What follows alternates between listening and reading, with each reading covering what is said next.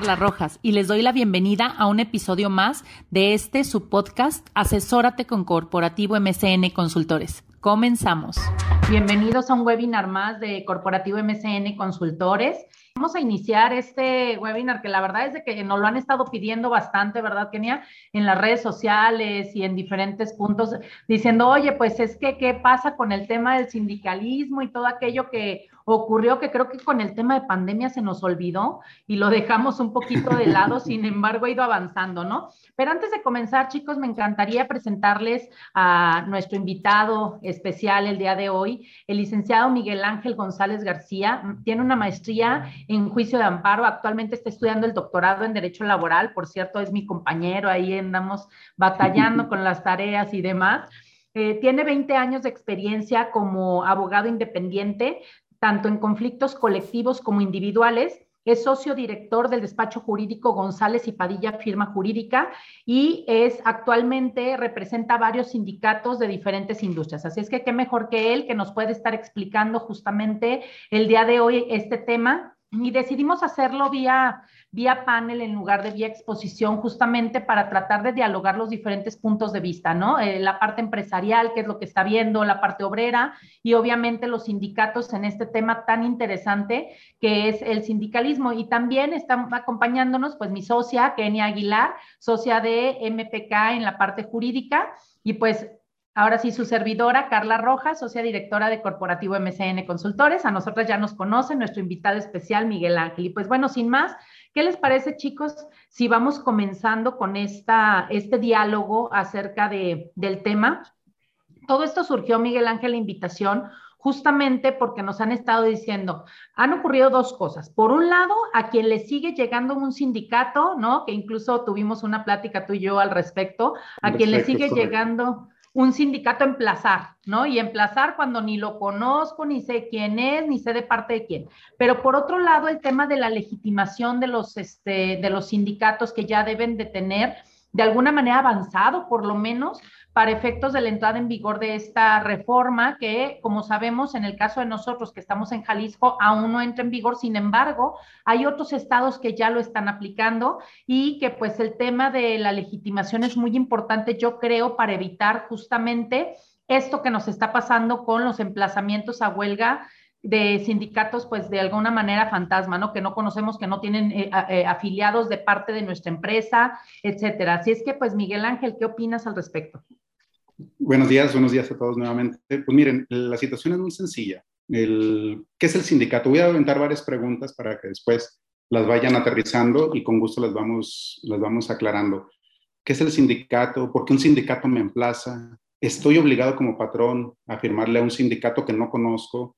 Eh, ¿Qué pasa si yo tengo un sindicato y me siento, no me siento cómodo con él? Todas esas preguntas, este, ojalá, eh, yo imagino que algunos, más de alguno va a coincidir y pues estamos a la orden, ¿no? Primero, ¿qué es, un, ¿qué es el sindicato? ¿De dónde viene la conformación? Pues bueno, eh, los sindicatos son coaliciones permanentes de trabajadores. También hay que mencionar que también existen sindicatos de patrones y los conocemos, como la Coparmex, la Cámara de Comercio, la Canaco, todos estos patrones también tienen sus derechos y sus obligaciones. ¿Cuál es? Simple y sencillamente velar por los intereses de sus agremiados. Ahora vamos a la parte constitucional. Eh, nuestra constitución establece el derecho, y de ahí es donde nace, para que los trabajadores formen sindicatos. Y obviamente, el, una vez ya constituidos, ya se considera una coalición permanente para efectos de la defensa de los intereses de los trabajadores. De ahí partimos, ¿no? Ahora, patrón tiene que tener un sindicato. Yo se lo siempre se los he dicho a todos los clientes, a todas las personas. Cuando ya eres un patrón y tienes más de tres trabajadores, aunque la ley no nos dice cantidad, pero a partir de tres trabajadores, es recomendable que te acerques a un sindicato.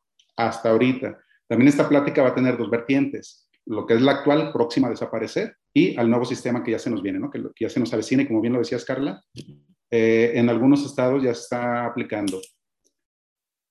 En este sentido, lo que tienen que hacer los patrones es buscar un, sindicato y lo que lo conocíamos como un contrato blanco, lo voy a decir con las palabras que son, no me tiembla la voz para decirlo en ese sentido, ¿no? Lo cual era para llegar a una negociación, X cantidad, un pago anual, un pago mensual, eh, las formas son, son varias y distintas, y eso les daba la oportunidad de estar protegidos. ¿Qué es lo que nos daban? Algunos sindicatos sí son, son activos y les dicen, no, yo sí quiero tener acceso para darles el servicio a los trabajadores. ¿Qué tipo de servicios? Pues, son variaditos, eh, desde las cajas de ahorro, los útiles escolares, cuando inician los cursos, en Navidad les da su detalle navideño, y algunos otros van más allá, ya con algunas pólizas de seguros de vida, que en lo personal y de lo que he tenido la oportunidad de estar cercanos a las empresas, este es el detalle que más, más ha llamado la atención y que en esencia más beneficios se les da, porque se, adquiere por parte del sindicato para todos sus socios una póliza de seguros para en caso de fallecimiento por muerte natural o accidental. Y pues bueno, todos sabemos que no estamos preparados para esa situación y menos en lo económico. Y cuando nos llega, pues es un gasto o una carga muy fuerte para todos los, los herederos o, todos los deudos, ¿no? Y el sindicato, pues bueno, dependiendo la, la póliza, pero siempre se les da esa, esa parte. Ahora, como patrón, estoy obligado, si me llega un emplazamiento a huelga, hay que recordar que viene de un derecho constitucional y también decirlo con las palabras que son el procedimiento de lo que es la huelga actualmente, que en Jalisco próximamente está también ya por entrar el, nuevo sistema, la ley reconoce o establece que se debe solicitar por medio de la Junta de Conciliación.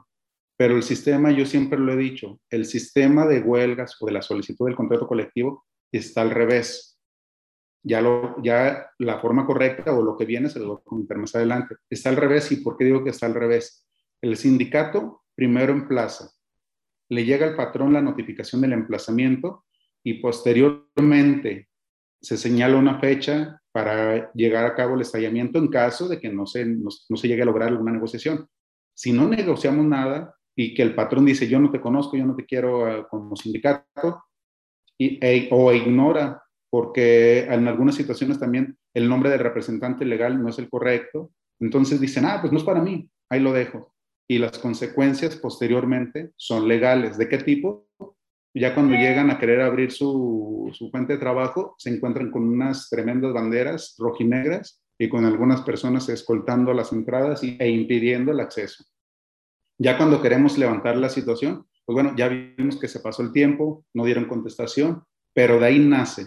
Entonces la Junta de Conciliación es, el, es el, la autoridad correspondiente que le tiene que hacer llegar al patrón donde le dicen el sindicato fulano de tal te está solicitando la firma de un contrato colectivo, razón por la cual te señalo una fecha y hora para que tengan el verificativo la, la audiencia.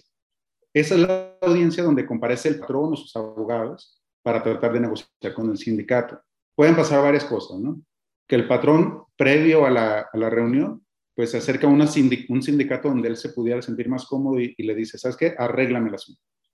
Entonces ya entre sindicatos, ¿qué es lo que platican? Oye, este, fíjate que el patrón se está acercando conmigo, quiere que me firmes a mí, y ellos técnicamente lo que decimos se arreglan y se hace un lado el sindicato que emplazó y ya el patrón ya puede firmar con el sindicato que, que él buscó. Pero vamos pensando que el patrón no estuvo de acuerdo, no buscó a nadie y llega con el patrón, con el sindicato que lo emplazó y le dice, yo quiero tal cantidad de dinero porque no tienes el contrato colectivo y si no te va a estallar la huelga.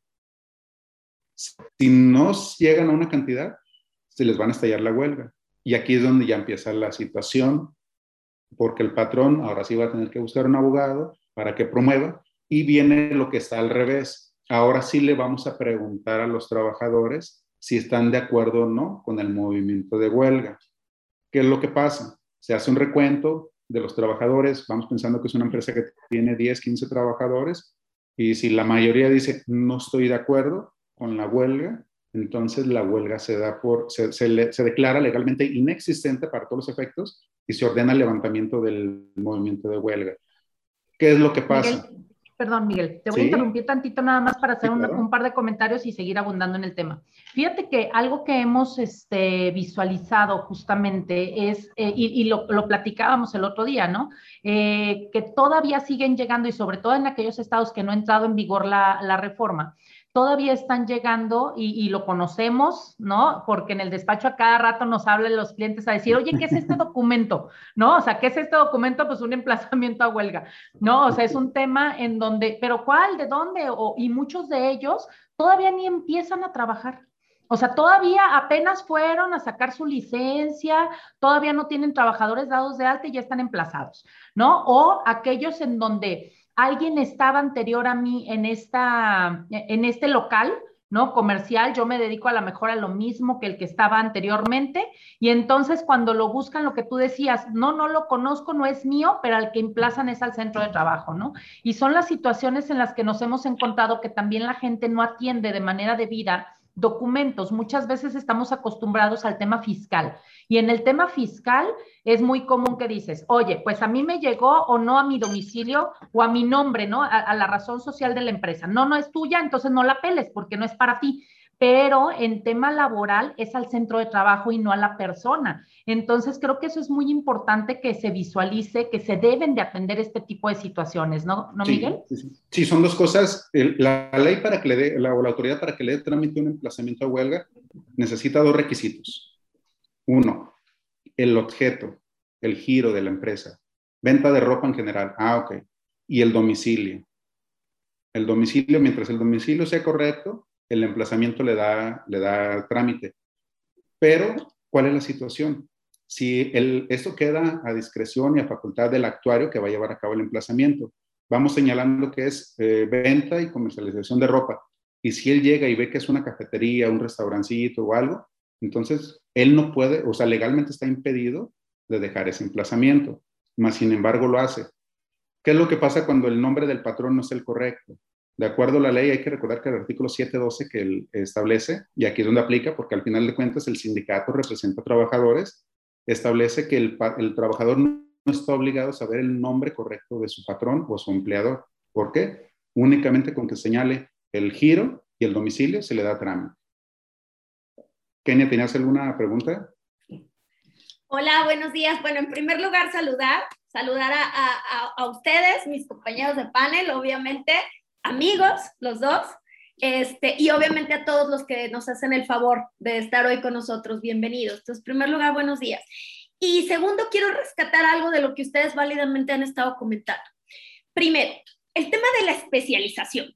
Siempre hemos hablado, y, la verdad es que en el despacho nos preocupamos mucho, y Carla es una gran defensora de, de difundir información de utilidad a la gente y de facilitar la misma y que no sea de, no, es que yo no tengo dinero para poder ir con un buen abogado, a que me asesore, etcétera. No, realmente facilitar eh, la, información y de que sea digerible para todos. Entonces, siempre hemos difundido mucho la importancia de que, de que busques una asesoría de carácter especializado.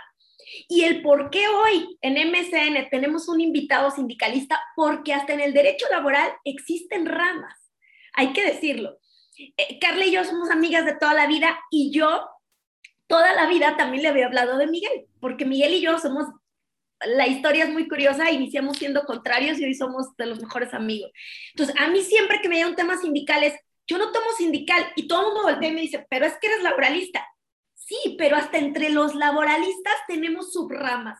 Entonces, creo que es algo bien importante de entender en el sentido de que tendrás que buscar la asesoría especializada y si se requiere una subespecialidad, habrá que hacerlo, ¿no? Y por eso en ese sentido, hoy tenemos un invitado mega especialista en temas este, sindicales y que por cierto es nuestro aliado en los mismos. Y segundo, el tema de los trabajadores. Ahorita Miguel dijo algo en el sentido de yo a partir de tres trabajadores les aconsejo patrones que busquen un sindicato. Si quieren por protección, oh, pues suena feo y demás, pero habrá que hacerlo. Y, yo creo que en múltiples ocasiones todos los que estamos aquí hemos escuchado de, yo tengo cuatro, cinco, diez trabajadores, ¿cómo quieres que tenga un sindicato si la ley dice 20? Ojo, no hay que confundir. La ley habla de mínimo 20 trabajadores para formar un sindicato, no para firmar un contrato colectivo de trabajo. Entonces creo que eso es bien importante reiterar. Otra pregunta, también nos dedicamos en los cursos y esto es algo que escuchamos todos los días oye, ¿en qué artículo de la ley? Muéstrame el artículo de la ley que dice que es obligatorio tener un sindicato. pues como tal no lo vas a encontrar, pero ¿qué crees? La sanción de no tenerlo es a como está el sistema actualmente en la mayoría de, nuestro país, a que la sanción sea que te puedas ir a huelga. ¿Te quieres ir a huelga? ¿Quieres estar cerrado?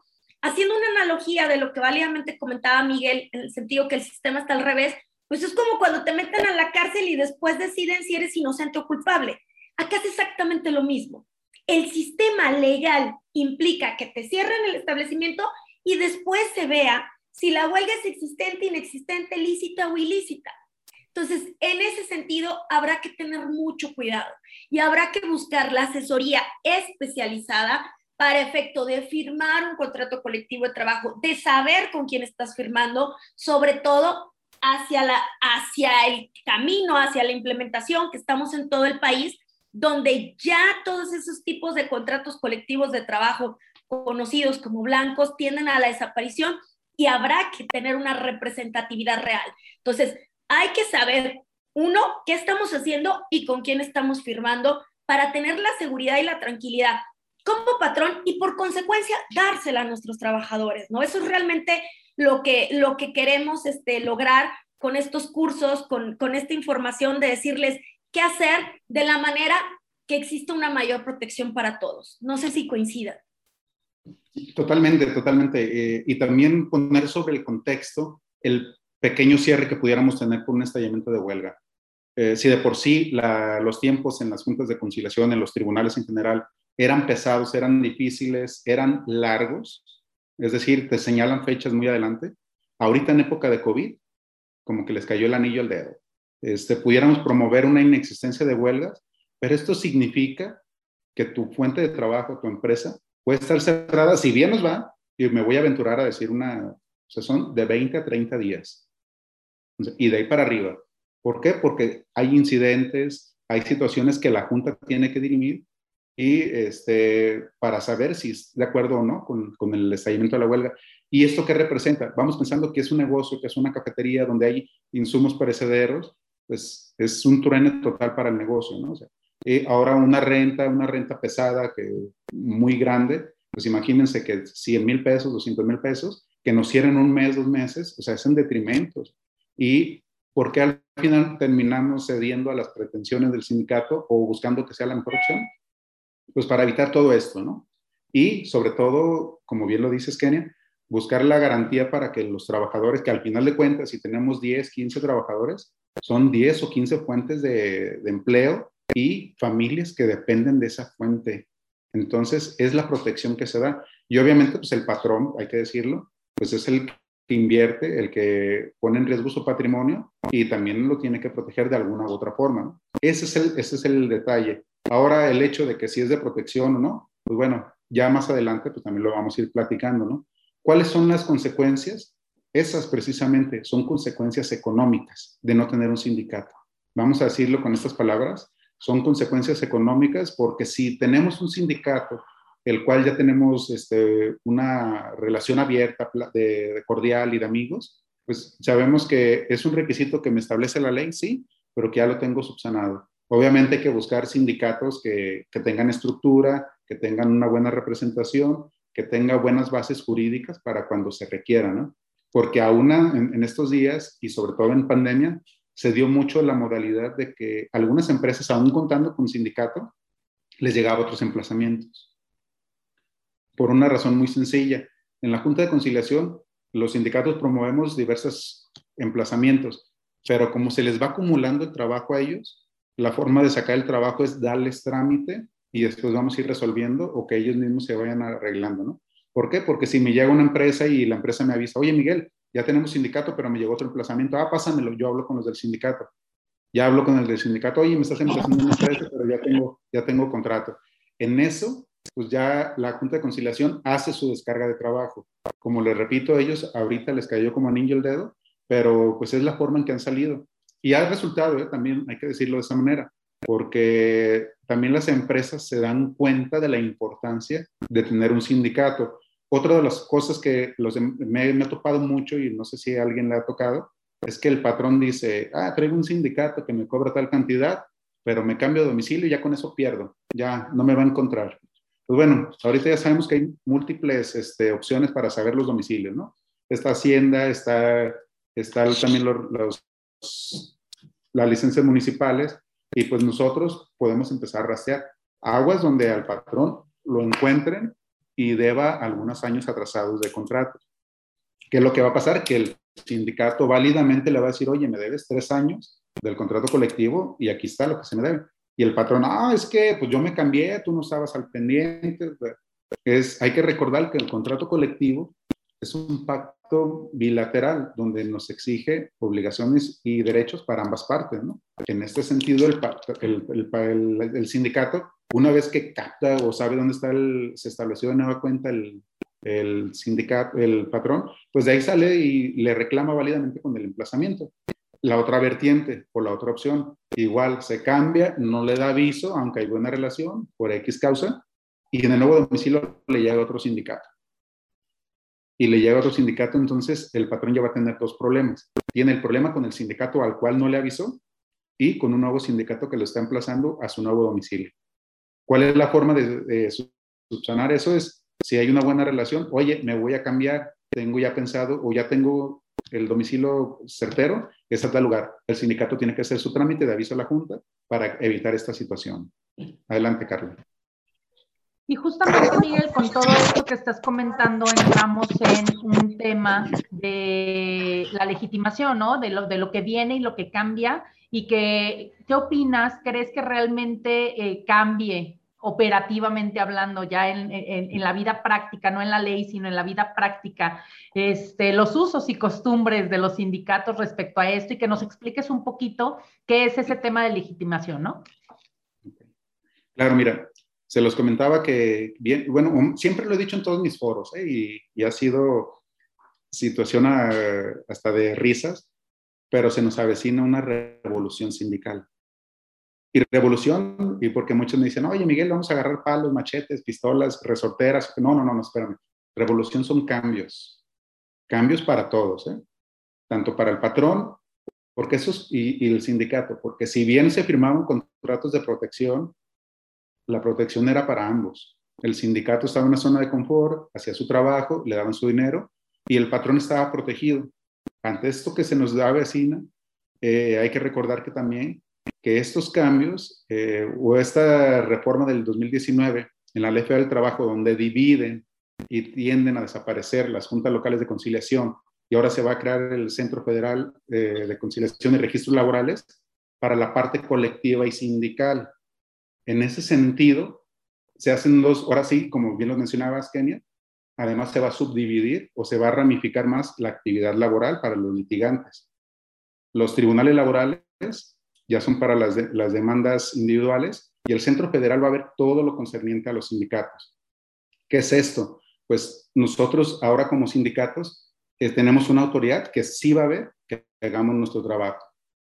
¿Y qué va a pasar con todo esto? Que las fuentes de trabajo van a tener la necesidad de abrir las puertas a los sindicatos y que los trabajadores sean escuchados para que ahora sí vamos a, a, utilizar el sistema laboral colectivo como debería de ser. Si los trabajadores quieren huelga, va a haber huelga. Si los trabajadores no quieren huelga, no va a haber huelga y no va a haber consecuencias. Es un arma de dos filos, ojo, lo voy a decir igual, de manera abierta y directa. Hay patrones y vamos pensando que son 10 trabajadores y los tienen muy contentos y, este, y dicen, a ver, tengo un sindicato que me cuesta 20 mil pesos al año Ah, Pero sabes que ya no lo quiero. El propio patrón pone de acuerdo a sus trabajadores y le dicen, sabes que ya no quiero este sindicato. Me ayudan y se hace el, el rechazo del sindicato. Perfecto, es válido, la ley lo establece. A partir de ahí el sindicato queda fuera. Y ya tenemos un gran ejemplo, o el primer gran ejemplo, que es el de General Motors en Silao, Guanajuato, donde los trabajadores decidieron no continuar con su sindicato. Un sindicato de toda la vida. pero sin tener números fríos, creemos que ese sindicato se llevaba al año, al año, este, bueno, más bien mensualmente, alrededor de 900 mil pesos. Estamos hablando de 7.500 trabajadores. Entonces, obviamente, toda esta revolución que se nos viene es derivada del TEMEC, de la firma que, del TEMEC, donde México se obligó a realizar cambios en el sistema de la administración eh, de justicia laboral. Por eso viene a, colación esta separación, lo individual de lo colectivo. Ok, si los trabajadores no están de acuerdo con su sindicato, van a firmar el documento respectivo, la Junta de Conciliación va a tomar eso en cuenta y va a declarar que el sindicato ya no tiene nada que ver y el contrato colectivo queda sin efecto. Ojo, el contrato colectivo, pero si de ese contrato colectivo salen algunos beneficios, derechos para los trabajadores, esos subsisten. ¿eh?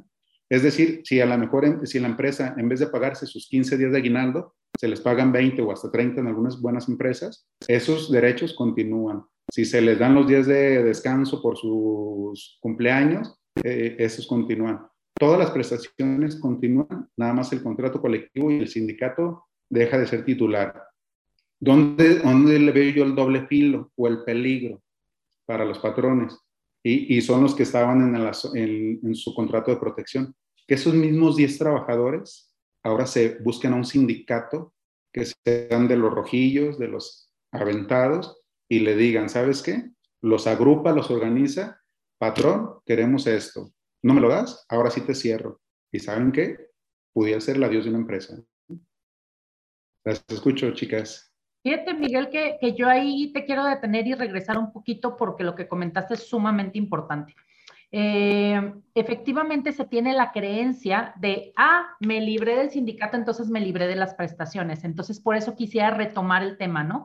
O sea, el tema de eh, lo que comentabas, me cambié de domicilio, me libré del sindicato, me, eh, ya no le estoy pagando las cuotas, fíjate, a mí me ha pasado que nos han dicho, es que yo tengo cinco años que el sindicato no me busca, entonces ya no cumplo el contrato sindical, ¿no? Porque pues ya no me busca, yo ya no lo firmé. O sea, se tienen esas ideas erróneas, ¿no? De que por no estarlo firmando año con año, que por no estar pagando las cuotas año con año, que por no este, encontrarme el sindicato, entonces ya me libré de todo lo que los contratos sindicales dicen.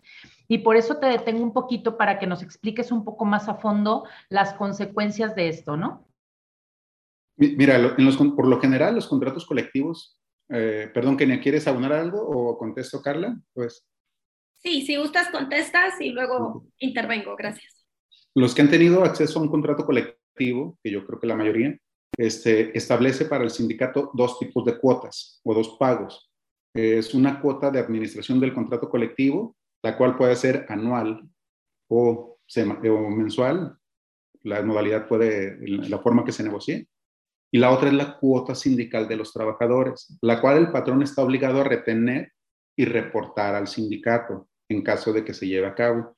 ¿Qué es lo que pasa si, como bien lo dices, Carlos, se van, se cambian de domicilios, adiós al sindicato, ya no supe, ya lo burlamos? Sí, el problema es de que si el sindicato se llega a enterar cuál es tu nuevo domicilio, cuidado, todas esas cuotas que no retuviste a los trabajadores y todos esos pagos de gastos administrativos que no le hiciste al sindicato, él está válidamente eh, con el derecho de exigirte el pago, porque el hecho de que tú no se lo retengas a los trabajadores no exime de la responsabilidad de no retenérselos y reportarlos al sindicato. Y obviamente, pues la cuenta ya va a ir incrementando pues, conforme pase el tiempo. ¿Por qué? Porque eso no se detiene ni prescriben. Al contrario, este, los sindicatos, cuando se dan cuenta ya en el nuevo domicilio, te emplazan y hasta te inventan más cosas para que el asunto salga, salga más, más generoso para el patrón y al final de cuentas diga, bueno, a ver cuánto te debo tanto, aquí está, ya vámonos quitándonos de problema. Pero esto se va a acabar. El próximo año aquí en Jalisco ya va a entrar seguramente la tercera etapa, que es la que nos corresponde. Y si el trabajador dice, hey, sindicato, yo no quiero que me descuenten mi cuota sindical, no la tienen que descontar. Entonces el patrón, pues nomás le va a avisar al sindicato, mira, estas personas no quieren el descuento. Ojo, no es la renuncia al sindicato, ni renuncian a sus derechos como trabajadores, es la renuncia al pago de la cuota sindical. Y en este sentido, pues el patrón, obviamente ahora sí, no tiene una obligación legal de hacer esa retención y reportarla al sindicato. También lo voy a decir con las palabras que son. Se nos viene, seguramente, la extinción de muchos sindicatos. Esos sindicatos chiquitos que no tienen oficinas, que nomás andan viendo a ver qué domicilios eh, o qué puentes de trabajo se van a abrir y andan tras ellos, que no tienen una estructura de beneficios, de apoyo para los trabajadores, esos van a extinguirse, porque también viene la otra parte, que también es digno de, de señalar. Ahora con todo esto de la apertura sindical, los sindicatos están obligados a rendirles cuenta a sus trabajadores. Es decir, si en una empresa tenemos nuestros 10, nuestros 20 trabajadores, ellos están obligados a decirles, ¿sabes qué, compañeros? Al año recabamos tantas cantidades de cuotas y se invirtieron en esto y en esto otro. Ah, ok. Transparencia totalmente. Y obviamente si alguna, si alguna, algún trabajador no está de acuerdo, se puede inconformar y, y la ley establece el, el, mecanismo para que se inconforme. Y obviamente también la Junta de Conciliación va a llamar al sindicato para que digan, hay situación, aclara. Ahora sí. Ok, yo aquí quiero eh, eh, aclarar algo respecto a lo que ya hemos venido platicando. Ya establecimos lo que es un sindicato y hemos hablado de la importancia de tenerlo y que legalmente eh, genera una protección para ambas partes de la relación obrero-patronal. Y quiero tocar el tema de la subcontratación. ¿Por qué? Porque la subcontratación trajo una avalancha en cuanto a modificaciones, reformas, en cuanto a que corto con mi outsourcing, en cuanto a que me registro en el REPSE, hago cambios en, en mis escrituras. Pero nadie observó las obligaciones que nacían, porque muchos como que dijeron, ya lo hice, ya estoy bien y se acabó, ¿no?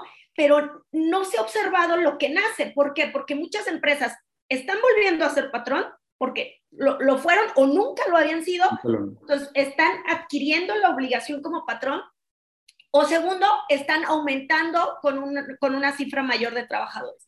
Ojo, al ser patrón te nacen todas las obligaciones que se establecen en la ley, comisiones mixtas, contratos, reglamento interior de trabajo, este, protocolos, etcétera, etcétera. Entonces, ojo con eso porque nada menos hoy estoy atendiendo una inspección increíble de seguridad y higiene que llegó de un día para otro para revisar quién es tu contratista, si estás cumpliendo con obligaciones y demás. Pues ojo con eso, pero también veamos el punto sindical, porque hemos asesorado una serie de empresas que pues toman los trabajos y que dicen, pues es que la subcontratista tenía el sindicato, yo no. Sindicato. Ajá, entonces, ¿qué crees? Ya tienes que tener un sindicato. Y es sumamente importante porque, como bien dice Miguel, Hoy en día los sindicatos, sobre todo esos pequeños o que podamos llamar peligrosos, son los que están encima, porque en este último año son los que van a, básicamente a decir lo que yo pueda recuperar en este año, bienvenido sea, ¿no? Entonces, ojo, ojo, tendrán que tener un contrato colectivo en este momento que vayan conociendo, que les dé la protección de vida, pero que además ahí quiero que, me ayudes, Miguel, nos lo podamos ir conociendo para caminar con estos de la mano en la implementación. Porque tenemos clientes, por ejemplo, en el Estado de México, en donde ya está implementada la reforma, donde ya existe la delegación del Centro Federal, donde hay que legitimar los contratos colectivos y que nos han dicho, Kenia, ¿cómo le hago? O sea, ¿cómo?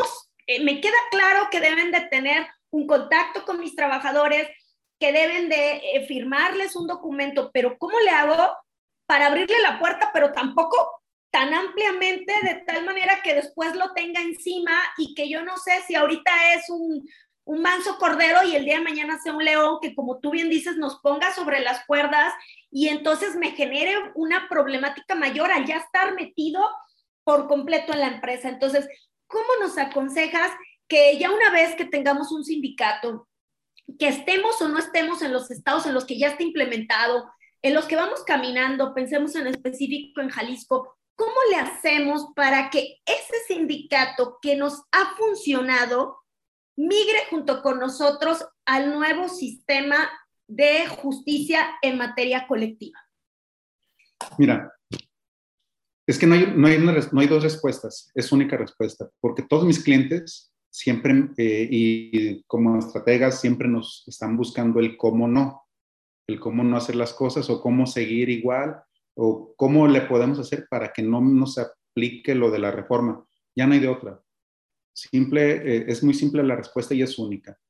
Es abrir las puertas de la empresa al sindicato para decirles, aquí están mis 10 trabajadores, mis 20 trabajadores, que ellos decían si quieren sindicato o no. El riesgo es latente Es, si, me permiten hacer un, comercial, en Estados Unidos hay despachos especializados y yo creo que para nosotros, como también como consultores, se nos abre una puerta de trabajo.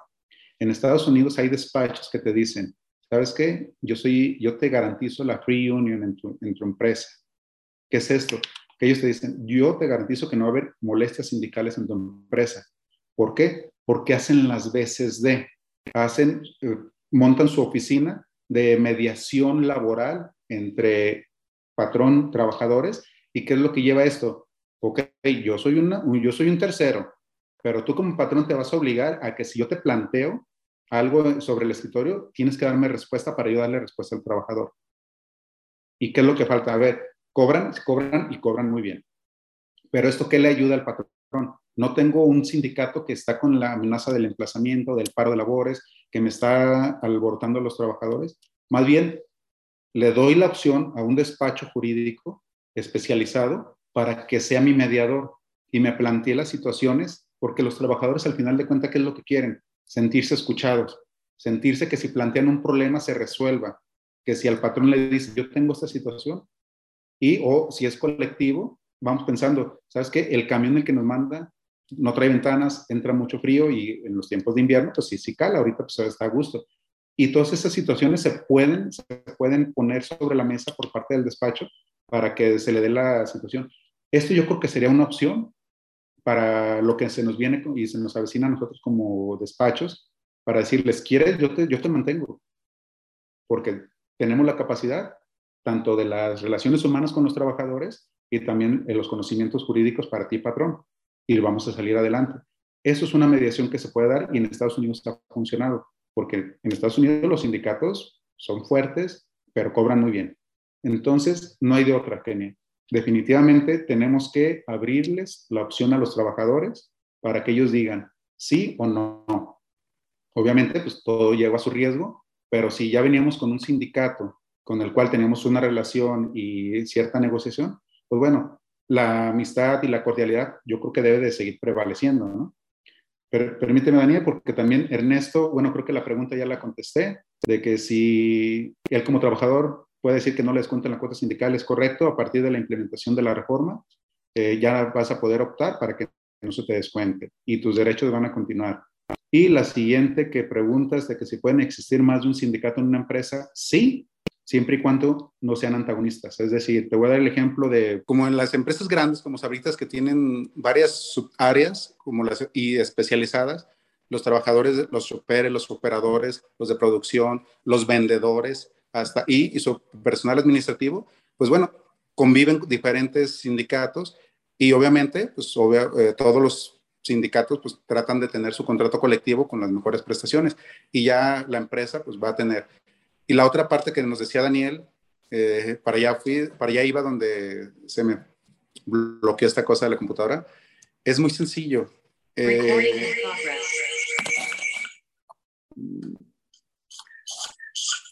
al estar, al estar eh, ya conviviendo con, con, varias empresas y con los sindicatos y a los trabajadores, no va a quedar de otra. Tenemos, tenemos que ver la forma en que sea la interacción con los trabajadores ahora sí, los sindicatos que van a subsistir o que van a sobrevivir a esta reforma se tienen que poner pilas en lo siguiente, como bien lo decía Daniel, cursos, capacitación, eh, nombrar sus delegados sindicales, importantísimo.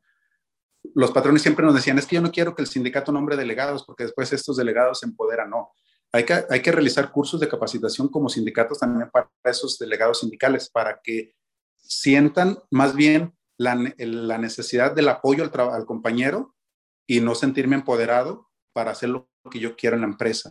Ojo, y coincido con Daniel, la cuenta de producción la hacemos todos. ¿En qué sentido? El patrón pone el capital y el trabajador pone su mano de obra. Todo a cambio de un salario.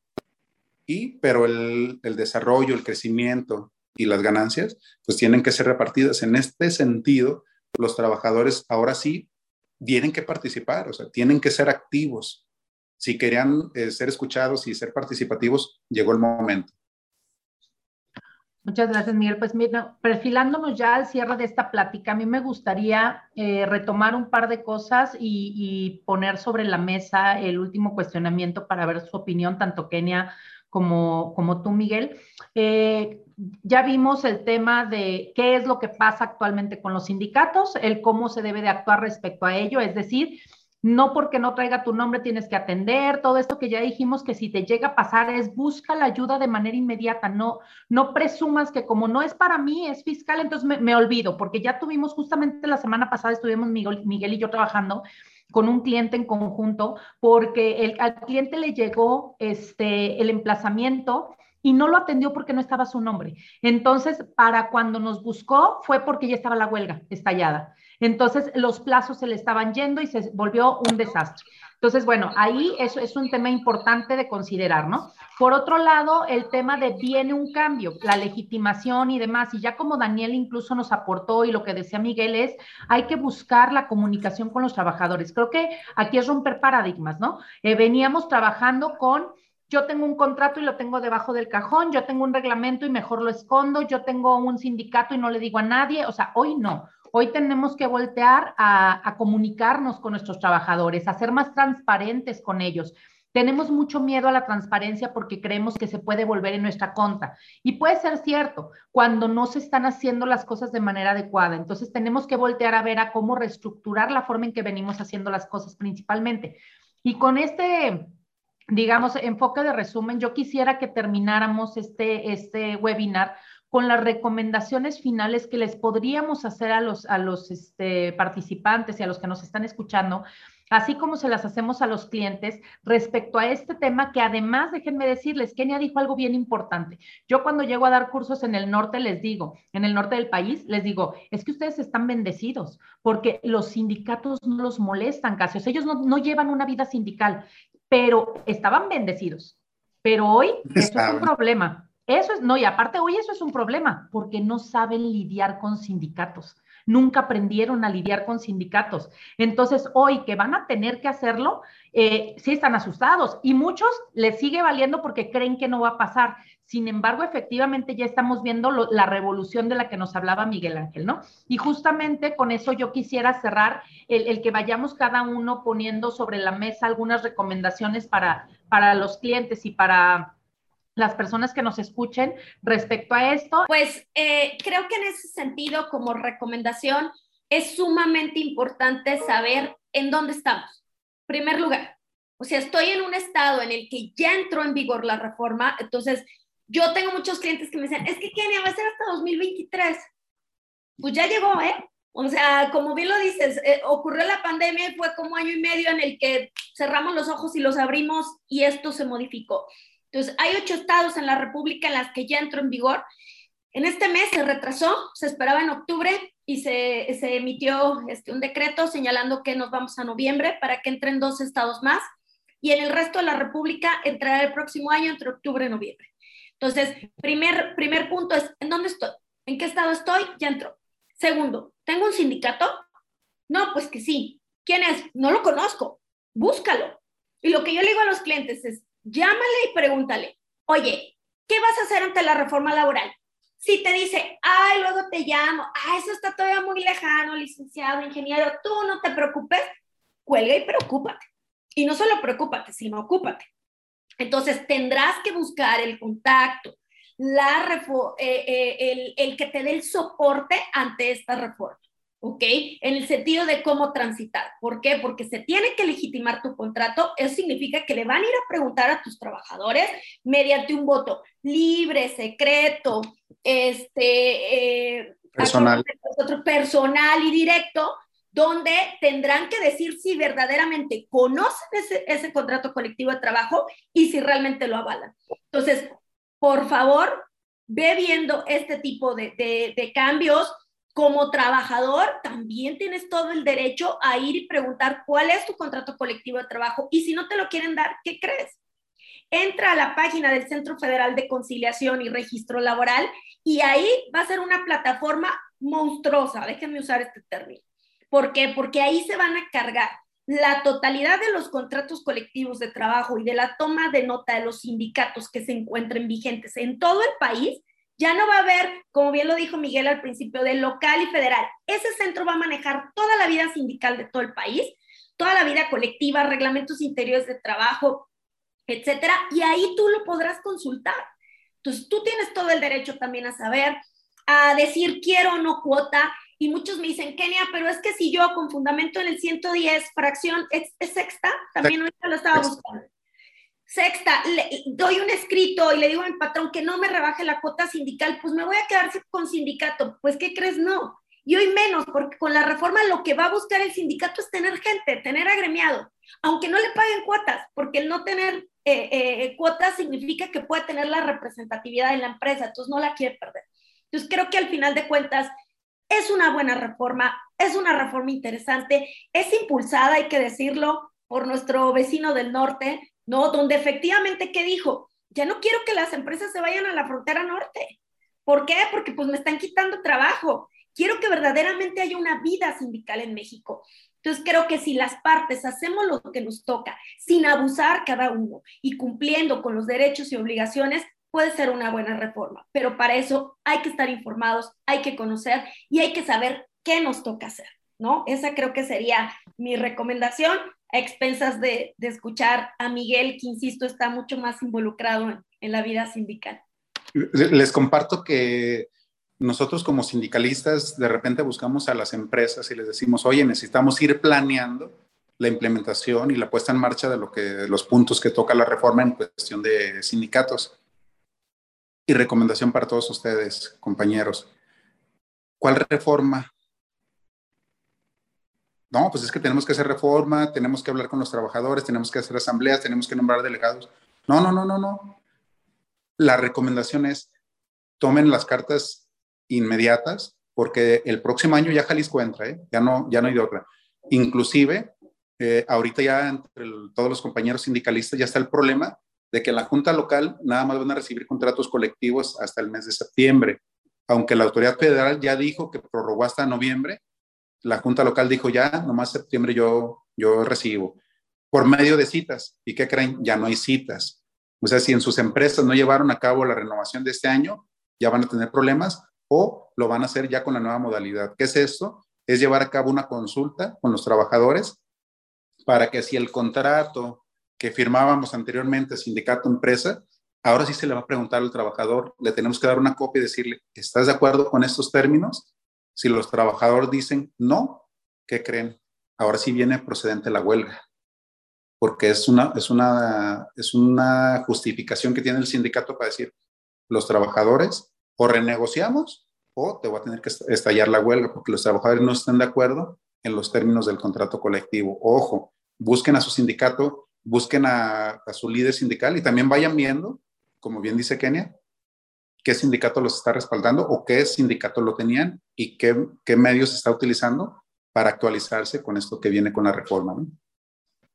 Muchísimas gracias, Miguel. Y bueno, yo quiero cerrar con el comentario en, en que yo normalmente en temas laborales y de seguridad social les digo que incluso en temas, en algunos aspectos fiscales, eh, tengo una frase, ¿no? Que en plena cuarta revolución industrial tenemos patrones de primera revolución industrial o sea, que siguen actuando como hace 200 años, 300 años, en donde quieren seguir este, diciendo, pues aquí mi chicharrón es truena, ¿no? Y aquí lo que yo digo, como yo digo, y, y, yo sigo ocultando las cosas y sigo tratando de tener a los trabajadores lejos y creo que ya no estamos en esos momentos, mucho menos con las generaciones actuales que buscan algo distinto, que hoy exigen derechos, que hoy lo ven de una manera distinta. Y sí, claro, habrá quien diga, pero siguen las cosas iguales porque la gente necesita necesita trabajar, por supuesto, pero en cuanto puedan te van, a, te van a dar el golpe.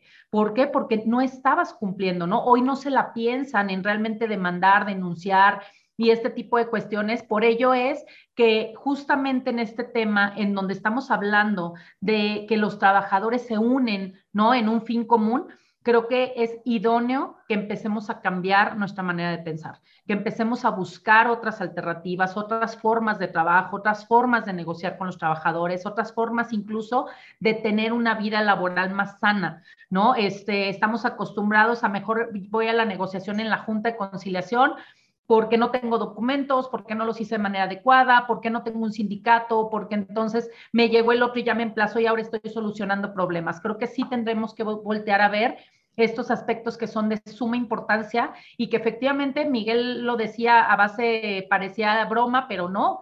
Los clientes de verdad a veces nos dicen, ¿reforma de qué? ¿De parte de quién? ¿Cómo que asignar beneficiarios? ¿Cómo que qué significa eso? O sea, muchas cosas que ya debieron haber hecho y que es hoy que no lo han hecho.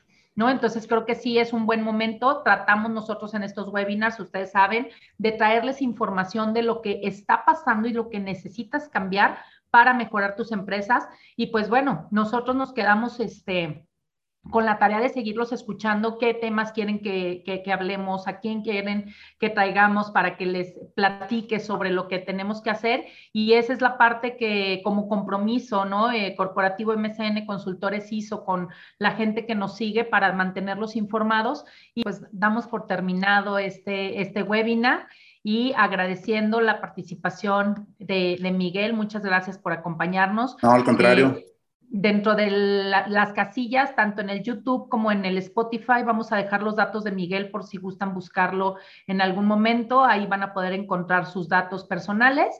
Eh, si no, también lo pueden encontrar a través de nosotros sin ningún problema. Y pues, Kenia, muchísimas gracias este, por estar también aquí y muchísimas gracias a todos ustedes por habernos acompañado en esta mañana y nos vemos en la siguiente. Muchísimas gracias por sus buenos comentarios.